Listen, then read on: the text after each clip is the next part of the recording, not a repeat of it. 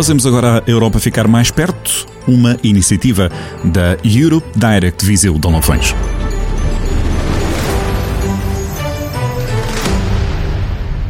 Olá a todos, sejam muito bem-vindos ao novo podcast Economia com Sentido, o podcast que vos vai trazer conceitos económicos de uma forma simples e com uma linguagem corrente.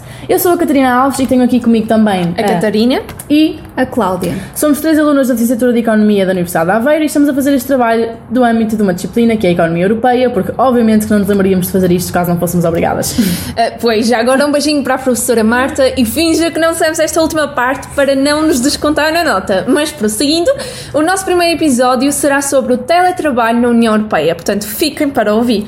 Então, como vocês sabem, o teletrabalho tem tido muita importância desde o começo da pandemia, tendo este sistema ganho alguma relevância no mercado laboral, porque cerca de 40% das pessoas que trabalham atualmente na União Europeia começaram a fazê-lo remotamente a tempo inteiro, por causa da situação em que estamos, claro.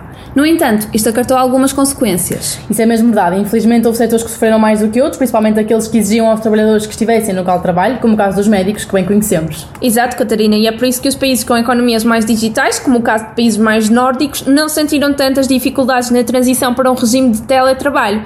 Mas isso não aconteceu em Portugal.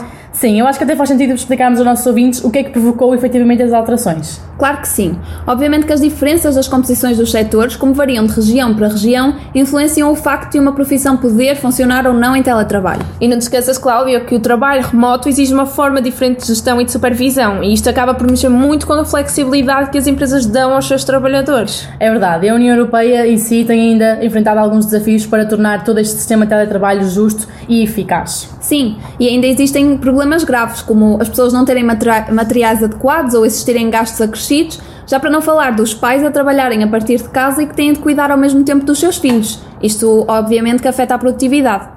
Exato, Cláudia, mas não podemos ver tudo com um copo meio vazio. Há aspectos positivos, como a possibilidade de conciliar vida profissional e pessoal mais facilmente, bem como a diminuição da poluição.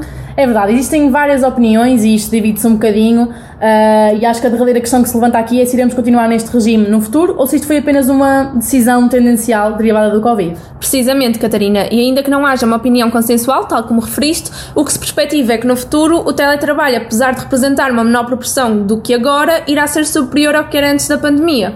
Exato, e até muitas das empresas já começaram a ponderar adotar um sistema misto entre o teletrabalho e o trabalho presencial. É verdade. Bem, uh, parece que chegamos ao final do nosso primeiro podcast. Oh, sério? Então é o nosso tempo de antena já acabou? É verdade, só nos deram 3 minutinhos. Mas pronto, eu espero muito que tenham gostado. Queremos agradecer a todos por nos terem ouvido e um, e um especial agradecimento à Europe Direct Viseu de Lafões por ter financiado este podcast. Até o próximo episódio de Economia, Economia com Sentido podcast Europe Direct Viseu, a Europa mais perto dos cidadãos, instituições e empresas de Viseu, Dão Lafões.